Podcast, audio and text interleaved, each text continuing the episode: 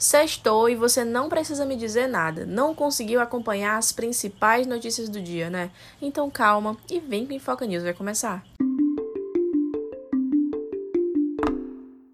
Alexandre de Moraes atende ao pedido da Polícia Federal e determina bloqueio do Telegram no Brasil. A decisão do ministro seria motivada pelo não cumprimento de normas, como a derrubada de perfis do blogueiro Alan dos Santos e de páginas de apoio ao presidente Bolsonaro. Brasil defende a revisão do protocolo de verificação de armas biológicas na ONU. Atualizações sobre a guerra na Ucrânia afirmam que 14.200 soldados russos morreram desde o início dos conflitos. Já a Rússia não divulga dados parciais desde 2 de março. Putin faz discurso em estádio, com direito a shows de cantores pop, bandeiras, telões e efeitos especiais. O presidente enfatiza que a Rússia nunca teve tanta força como agora.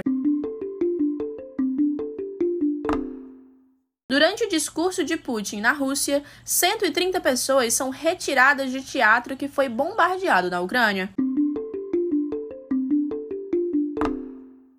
Você acabou de ouvir a edição desta sexta-feira, dia 18 de março de 2022. E não esquece de nos acompanhar nas nossas redes sociais, no Instagram, arroba Infoca, e no Twitter, arroba Infoca News. Ah, nós também temos agora a nossa newsletter, que é um jornal online que de segunda a sexta, às 6 horas da manhã, você recebe diretamente no seu e-mail as principais notícias do dia. E sabe o melhor? Para você ter esse tipo de conteúdo, basta você mandar o seu e-mail e pronto. De forma gratuita, você vai ser a pessoa mais bem informada da sua roda de amigos. Então não perde essa oportunidade, se informa junto com a gente, chama seus amigos para se informarem também, aproveita o seu final de semana e até segunda-feira.